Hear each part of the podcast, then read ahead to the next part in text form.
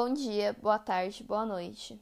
Não sei qual horário você está escutando esse podcast, mas esse é o primeiro episódio do Dê Ouvidos para Júlia.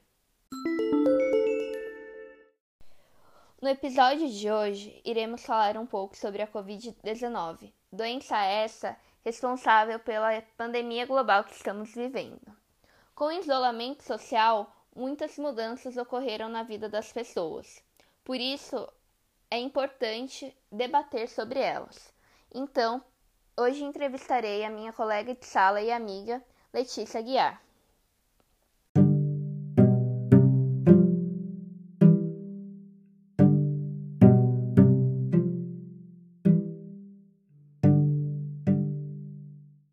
Oi, Lê, bom dia, tudo bem? Bom dia, Júlia, tudo bem?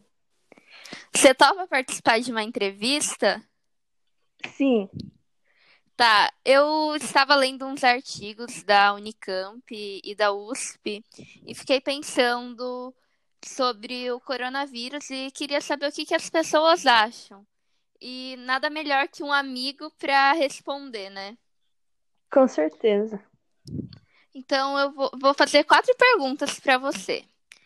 Tá bom. É, daí você fala o seu posicionamento, o que você acha, tá bom? Tá bom. Primeira pergunta é: como você acha que o isolamento social contribuiu para o achatamento da curva de casos e, consequentemente, para a saúde pública?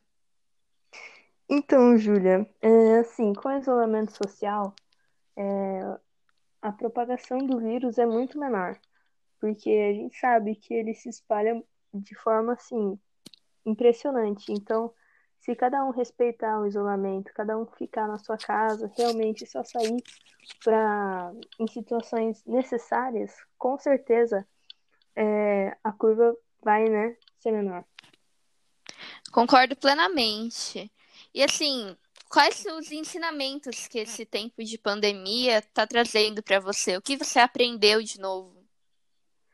Ah, eu aprendi que a gente tem que estar sempre maleável às situações, que a gente realmente não tem o controle de tudo. Esse ano começou de uma forma muito diferente, não esperava, não tinha nem ideia de como ia ser. E realmente a gente tem que se adaptar, sempre estar disponível para fazer uma nova rotina e, acima de tudo, é, valorizar a nossa casa, o nosso lar. É, foram muitas mudanças repentinas em pouco tempo, né? Sim, sim. E qual que é a relação que você acha que a gente pode fazer com essas experiências trazidas e as emergências climáticas? Como que o mundo vai ser depois desse, dessa pandemia? Bom, a gente sabe que o homem tem grande impacto é, na natureza, isso é fato. E com esses, com esses últimos dias, é, muita coisa tem mudado na, em questão da natureza e tudo mais. A gente pode citar alguns exemplos. Na China, nuvens de poluições foram reduzidas, né? É, em Veneza, alguns canais estão limpos, que, sabe, isso é coisa que não acontecia há muito tempo. Eu vi até que apareceram peixes e tudo mais. Tem cidades que os animais, assim, estão na rua livres e eu achei isso impressionante. Deu para ver que, nossa, quanto a gente faz diferença na natureza. E depois de tudo isso, acredito que espero, né, que as pessoas passem a pensar mais no meio ambiente, no que, sabe, na consequência dos seus atos. Então, eu acredito sim que é, em meio a essa pandemia, no final de tudo, a gente vai ter um bom resultado. Espero mesmo. Infelizmente, é. o homem degrada muito, né, em pouco sim, tempo. Sim. E foram mudanças, assim, repentinas, num prazo muito curto de, de tempo, né? Você vê quanto sim. o homem polui por dia. É, coisas que, assim, é, a poluição é resultado de anos, né? E meses, assim, do pessoal dentro de casa, a natureza já deu um ar novo. Sim. E a última pergunta, ela é um pouco polêmica, mas vamos, eu quero saber sua opinião. É, o que, Tá que você acha do uso da hidroxi, hidroxicloroquina é, sem essa eficiência comprovada de fato? Ai, meu Deus. Vamos lá. É... Bom, isso é algo que tem rendido muito assunto na internet, né? E que é o assunto do momento. Mas, assim, igual você falou, a eficiência não foi comprovada. E, infelizmente, né?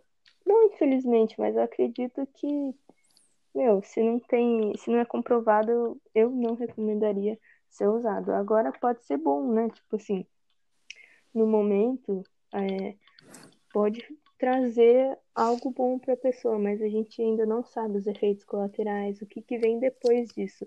Pode ser só um alívio momentâneo, né? E assim, cada um, né? Cada organismo reage de uma forma diferente. Então, a gente não pode tirar por base uma pessoa só. Um exemplo, né? É, o organismo dela reagiu de uma forma, mas o seu pode reagir de uma forma realmente assim diferente, né? Sim. E eu vi que já está sendo usado, né? Mas assim, os pacientes têm consciência disso. É, eles assinam um termo, né? Eu vi algo parecido, eles assinam um termo com consciência de que, né, ele, ele concorda com o uso e que ele tem, consci tem consciência de que pode trazer é, efeitos colaterais ainda não, não conhecidos, que não são comprovados. Por quê? Porque ele está usando algo que, assim, não foi comprovado 100%, né? Então. Não é, é específico para doença, né? Isso, não é específico para doença. Então, eu, a minha opinião é essa, que não, não recomendaria. Eu gostaria de lembrar para todo mundo que está assistindo esse podcast, ouvindo, desculpa, é que, que o, a automedicação é um perigo. Então, Uhum. Hidroxicloroquina de, assim, sem uma indicação médica, pode trazer efeitos colaterais e pode ser muito perigoso para a saúde, né? Então, Sim, exatamente.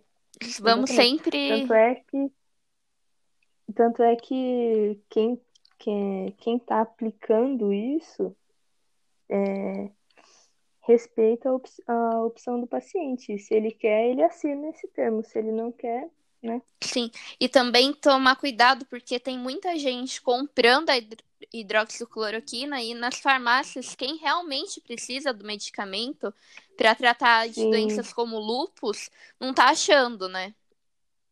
Sim, sim, realmente. É algo muito sério, né? O pessoal começar a se medicar por conta e quem realmente precisa fica sem.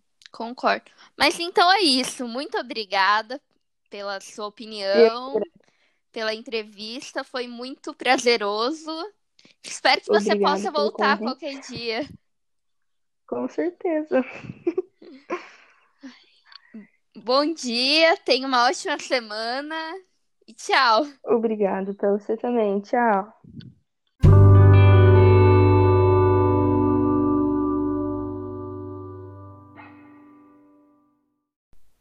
Queridos ouvintes, antes de finalizarmos esse podcast, gostaria de informar a vocês sobre a importância de verificarmos as notícias que estão circulando pelas redes.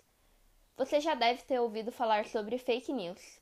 Infelizmente, nesse período, diversas fake news estão circulando pelas redes sociais. É importante analisar as fontes, se elas são concretas, e sempre ficar com um pé atrás, pois informação falsa circula tão rápido quanto as informações verdadeiras. Obrigado por ter acompanhado esse podcast.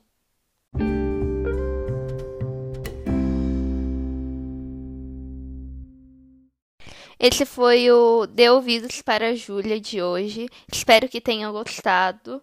Uma boa semana para todos.